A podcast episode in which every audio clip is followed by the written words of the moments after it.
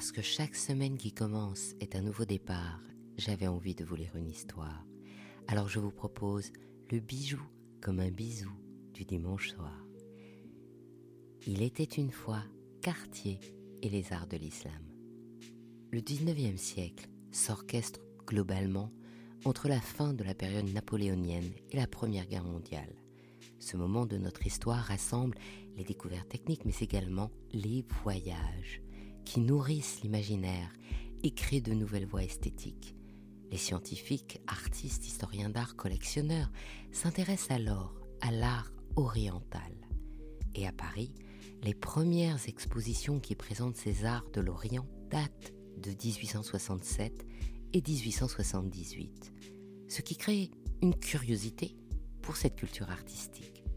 Par exemple, le collectionneur Albert Jacquemart, dont le fonds permettra la création du musée Jacquemart-André, écrit dans la Gazette des Beaux-Arts pour rendre compte en 1862 du livre de Charles Davilliers sur l'histoire des faïences hispano-mauresques.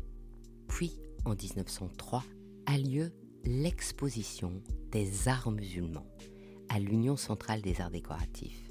Et le public découvre avec ravissement les cuivres damasquinés, les étoffes chatoyantes et le jeu de lumière sur les objets précieux. Et d'un coup, ce sont les mille et une nuits qui surgissent ainsi au cœur de Paris.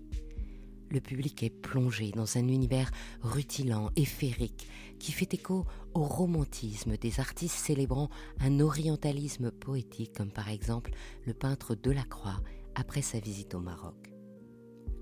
En 1907, c'est la convention entre la Grande-Bretagne et la Russie impériale qui définit les sphères d'influence de ces deux puissances sur la Perse, l'Afghanistan et le Tibet. Cet accord ratifié sans informer les pays concernés, provoquera des bouleversements politiques et sociaux dont l'une des conséquences sera l'éclatement de la Perse. De plus, l'Iran connaît une révolution entre 1905 et 1911. Alors se développe un nouveau commerce des antiquités venues d'Iran qui envahit le marché parisien. L'engouement pour cette esthétique orientale déclenche de nouvelles passions chez les collectionneurs. C'est ainsi que Louis Cartier, le petit-fils du fondateur de la maison de joaillerie, se prend de passion pour les miniatures persanes et mongoles ainsi que pour les reliures. En 1909, le spectacle Scheherazade, produit au théâtre des Champs-Élysées par les ballets russes, provoque un électrochoc culturel. Joseph Charles Mardrus traduit les mille et nuits que l'on s'arrache quant au spectacle. Il éblouit et choque tout à la fois le microcosme parisien. La sensualité du danseur Nijinsky à demi nu scandalise et inspire. Les couleurs violentes révulsent les bien-pensants et influencent durablement les artistes. Dans la mode, les turbans et les pantalons bouffants s'imposent dans les créations du couturier Paul Poiret.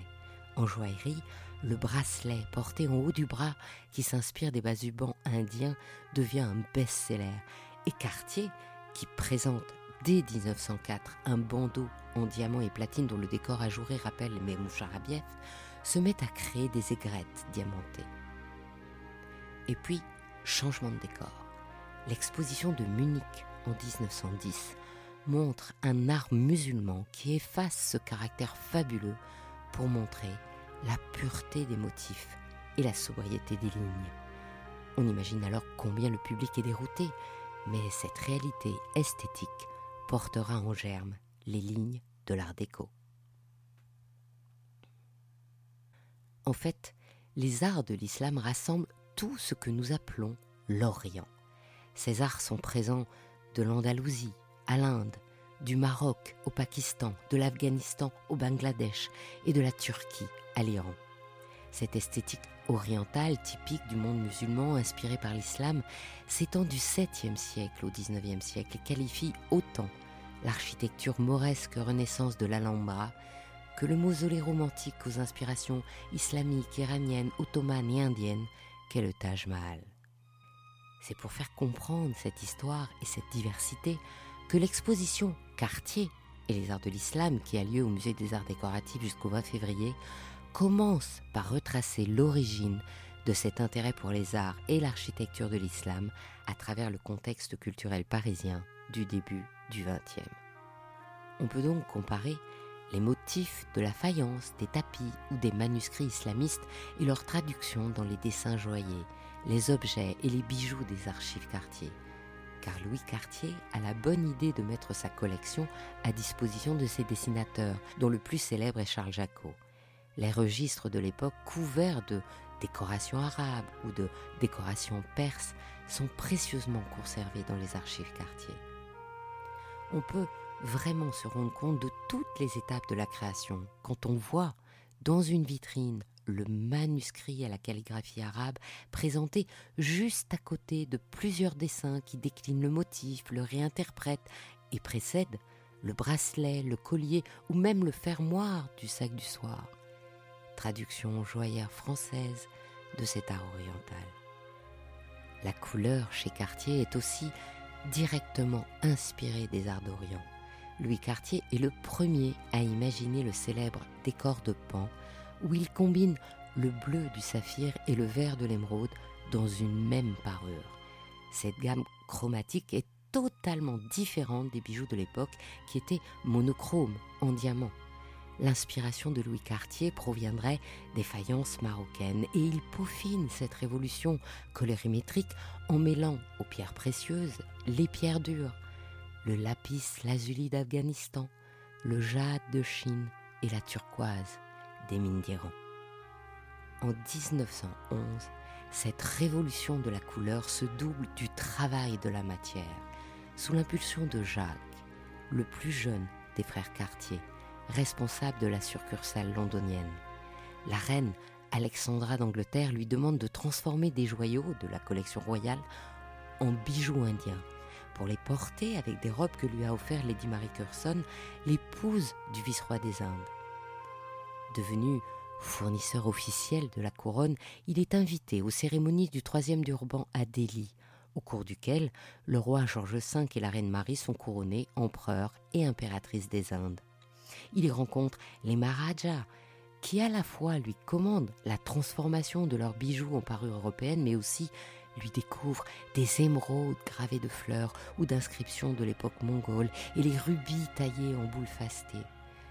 Cartier développe alors le commerce des pierres précieuses et des perles, achète des bijoux indiens, anciens et contemporains pour les vendre tels quels ou recomposés dans les magasins de Paris, Londres, New York et crée son célèbre Tutti Frutti qui devient la spécialité de la maison.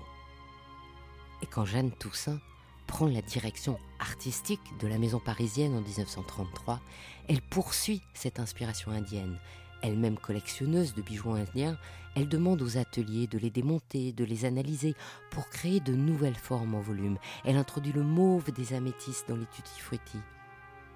D'ailleurs, dans la nef centrale, des écrans digitaux au format grand angle reconstituent la composition de bijoux, de l'inspiration aux différentes pierres qui la composent. J'ai été fasciné par la démonstration en grand écran et en direct de la formation du célèbre collier draperie réalisé par Cartier en 1947.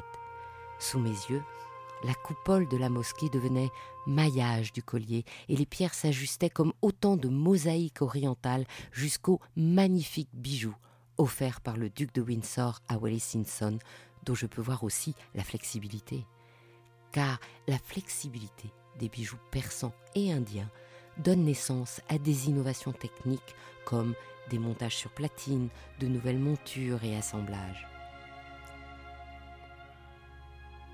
Mais ce qui donne à la maison Cartier 20 ans d'avance sur le style art déco, c'est son intégration des motifs abstraits propres à l'iconographie islamiste. Triangles, hexagones, écailles, palmettes, ondulations, ces motifs géométriques sont tirés de l'architecture, des revêtements des mosquées, des textiles et tapisseries et se répètent à l'identique selon un ordre mathématique. Au début du XXe, les arts sont profondément marqués par l'art nouveau, mais Louis Cartier n'adhère pas à cette esthétique naturaliste et organique. Par ailleurs, la maison est reconnue pour son style guirlande néoclassique XVIIIe. Alors quand Louis Cartier s'empare de l'abstraction de l'islam et qu'il revêt les poudriers, étuis de rouge à lèvres, boîtes à allumettes et bien sûr les bijoux de cette géométrie, c'est un pari très risqué. Mais ce sera un pari gagnant qui inscrira durablement la maison dans la modernité. Dans la seconde partie de l'exposition, les bijoux et objets quartiers sont mis en regard d'œuvres islamiques provenant des collections du Musée des Arts décoratifs et du Musée du Louvre.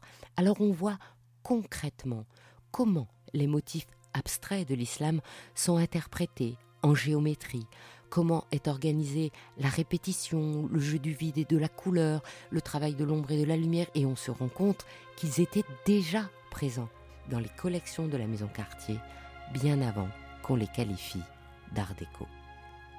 En collaboration étroite avec Pierre Renro, directeur de l'image et du patrimoine de quartier, le commissariat de cette exposition a été organisé par quatre conservateurs.